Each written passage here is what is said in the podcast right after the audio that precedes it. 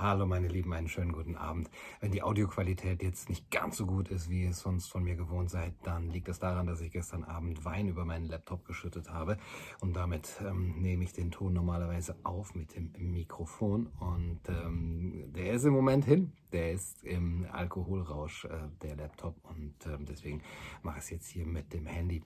Aber es ist ja vielleicht auch sowieso wichtiger, äh, welche schöne Landschaft es hier in Deutschland gibt. Mecklenburg-Vorpommern, wer hätte es gedacht, ähm, hier auf der Mecklenburgischen Seenplatte.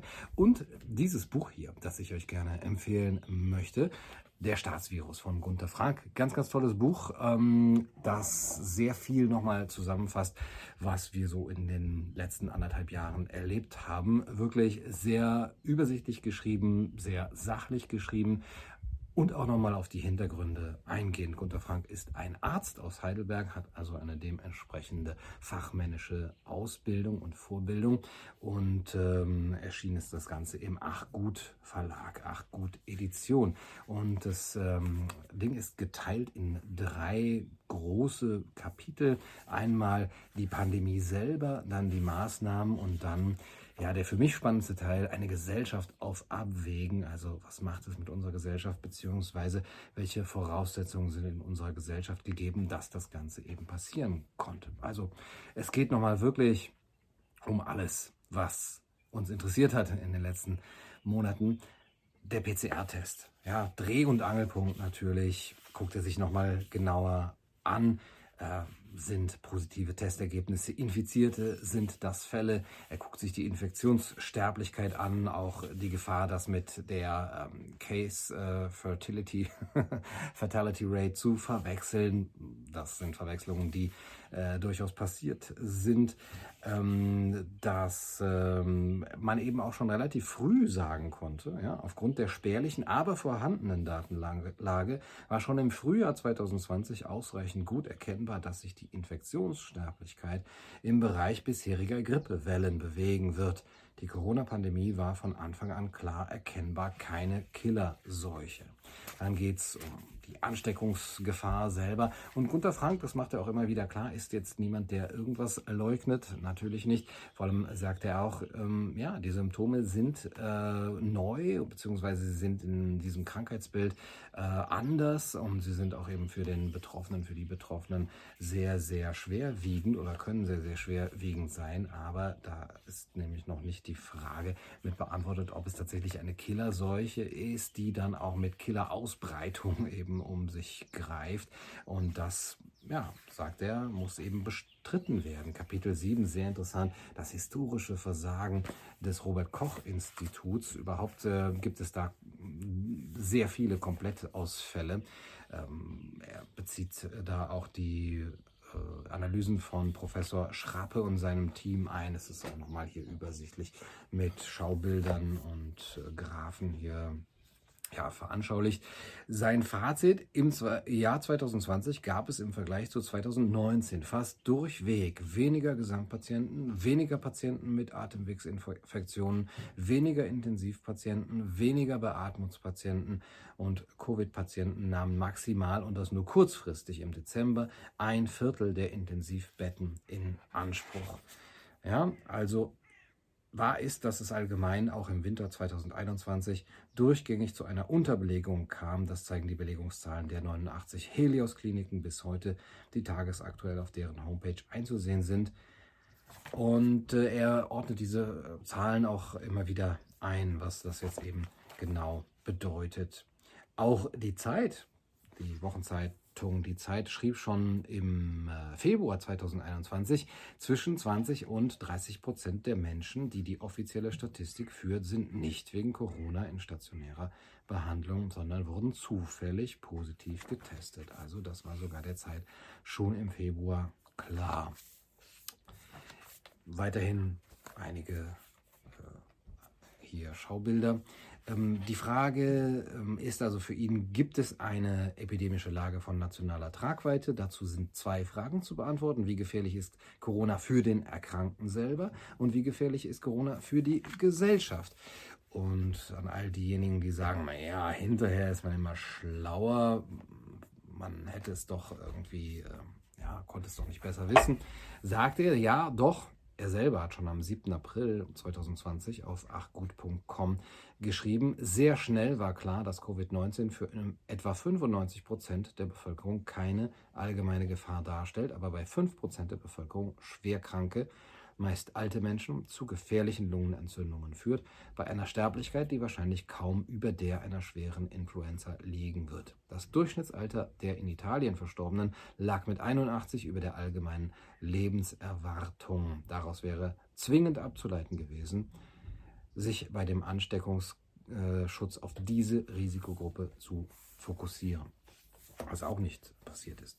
Im Teil 2 geht es um die Maßnahmen und dann sehr interessant nochmal die ganze Panikstrategie der Bundesregierung, das Bundesinnenministerium mit seinem Panikpapier, das er jetzt auch nochmal nachzeichnet. Wir haben das alles hier auf Kaiser TV ja verfolgt, auch die Interviews mit Aya Velasquez, ihr erinnert euch, ähm, dass es da wirklich Panik auf Bestellung gab, dass Wissenschaft da äh, instrumentalisiert wurde von äh, dass da eben auch China-Fans, Mao-Fans mit involviert waren und ähm, dass das doch ein ja, sehr, sehr großer Skandal ist, der eigentlich immer noch nicht richtig aufgearbeitet worden ist. Aber es liegt alles da, die Informationen sind zu haben. Aber wem erzähle ich das? Überhaupt äh, der Lockdown, was ist über den Nutzen von Lockdowns gesagt? Es geht hier auch über die ähm, Marineschiffe zum Beispiel, wo man das äh, so in Nutze hat studieren können. Auch die Studie der Ludwig-Maximilians-Universität München, die äh, in ihren Berichten über die Nutzen von Lockdowns oder fehlenden Nutzen von Lockdowns erzählt. Ähm, sehr, sehr interessant das alles. Die ganzen anderen Länder, mit denen man das vergleichen kann, Kroatien, Schweden, Florida. Ähm, auch sehr interessant für mich finde ich über die sehr frühe Information, auch vor allem des bayerischen Ministeriums äh, Seehofer, nein, des, ähm, des Bundes, wie heißt es, Heimatministeriums, äh, Seehofer wurde informiert von Stefan Kohn und es war also alles klar schon äh, im, im, im frühen Stadium, welche, das sagt einem ja auch der gesunde Menschenverstand, welche horrenden Nebenfolgen der Lockdown haben wird und dass das eben nicht einbezogen worden ist, nach wie vor nicht einbezogen wird. Ja, Angela Merkel, dieses Zitat kannte ich selber auch noch nicht, hat wohl in einer ARD-Sendung gesagt, naja, darauf, dass das ganze Land so betroffen ist, waren wir natürlich nicht ausreichend vorbereitet. Ja, wer hätte das ahnen können? Und äh, letztendlich geht es dann im dritten Teil, nachdem eben über die äh, Verhältnismäßigkeit der Maßnahmen hier ausreichendes gesagt wurde, als wirkliche Bedrohung für die Gesellschaft entpuppt sich während der Corona-Krise die Regierung und nicht das Virus, sagt Gunter Frank. Geht es dann im dritten Teil eine Gesellschaft auf Abwägen sehr viel auch nochmal um die ganzen Hintergründe. Also was brauchen wir für eine offene Gesellschaft, für eine vernunftgeleitete Gesellschaft. Was bedeutet überhaupt Vernunft in dieser Hinsicht? Welche Rolle kann und muss die Wissenschaft spielen und welche darf sie nicht spielen innerhalb ähm, der politischen Entscheidungsfindung? Ähm, was ist äh, mit den einzelnen Gruppen, äh, die das Ganze befeuert haben, die Zero-Covid-Strategie, ihr Moralismus und ihre, ihre Identitätspolitik, die das Ganze eben noch befeuert hat. Die Tugendwächter, die Neopuritaner, die ja mit, mit einer geradezu apokalypsehaften Lust auch an der, an der Ausgrenzung und an der Diffamierung von, von kompetenten Wissenschaftlern vorgegangen sind, um uns zu einer Angstgesellschaft zu formen, die sich letztendlich eben wie die Kaninchen vor, das Kaninchen vor der Schlange dann eben da äh, hat apathisch äh, stellen müssen, offensichtlich, die Spaltung der Gesellschaft und äh, die Rolle der Medien. Sehr, sehr interessant. Also der Staatsvirus von Gunther Frank, ich kann es nur empfehlen. Es ist äh, schnell zu lesen, aber es ist wirklich auch äh, ja, jedem zu empfehlen, empfehlen der sich nochmal mit Argumenten wappnen möchte, wenn es denn was brecht. Wir wissen, diese Sachen, alles kommen viele Sachen drin vor, die ich jetzt auch nicht wusste, nochmal in dieser Detailschärfe. Aber natürlich, letztendlich ist einem das äh, schon irgendwie bekannt, aber hier kann man es nochmal auch äh, zusammengefasst sehen. Die Frage ist es ja immer, und das bezieht sich nicht nur auf dieses Buch, was bringt es, wenn diejenigen, die es lesen müssten, es nicht lesen und wenn diejenigen, denen man davon erzählen könnte und, oder wollte oder müsste, gegenüber Argumenten schon ja, seit Jahren nicht mehr aufgeschlossen sind. Vielleicht ist es nur noch, und das ist sowieso mein Verdacht für die Arbeit, unsere Arbeit der letzten Wochen und Monate, einfach nur ein Protokollieren, ein ja, Dokumentieren für die Nachwelt, dass man vielleicht irgendwann eine Aufklärung betreiben kann. Vielleicht kann es dann in irgendwelchen Museen oder so ausgestellt äh, werden. Es war damals alles schon abzusehen. Es war den Menschen klar und die Informationen lagen auf der Hand. Niemand wird sagen können, davon haben wir nichts gewusst.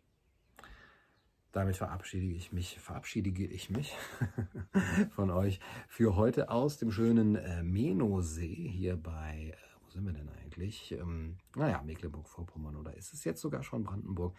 Ähm, sehr schöne Gegend, kann ich nur empfehlen. Und ähm, bis bald. Einen schönen Abend wünsche ich euch. Gute Nacht und viel Glück.